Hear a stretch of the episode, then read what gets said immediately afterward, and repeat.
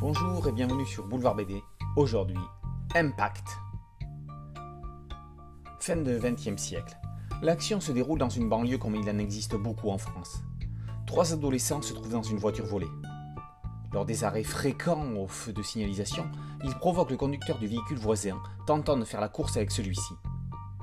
Énervé, ce dernier sort une arme et tire à plusieurs reprises en direction du véhicule occupé par les adolescents, prenant ensuite la fuite.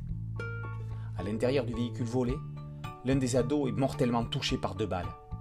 Ses amis décident de garder ce décès secret et l'enterrent dans un bois. Vingt ans plus tard, Danny, un des adolescents, vit en marge de la société. Ayant eu souvent affaire avec la justice, il se voit contraint de suivre une psychanalyse. Jean, le conducteur du véhicule voisin, sait qu'il vit ses derniers jours dans une maison de retraite. Se sachant condamné, il livre son histoire remplie de doutes et de questions à Claude, l'un de ses compagnons d'EHPAD.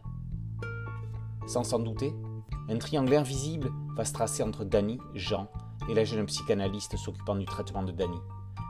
Chacun d'entre eux va enfouir dans l'oubli une partie de ce drame ayant eu lieu deux décennies auparavant.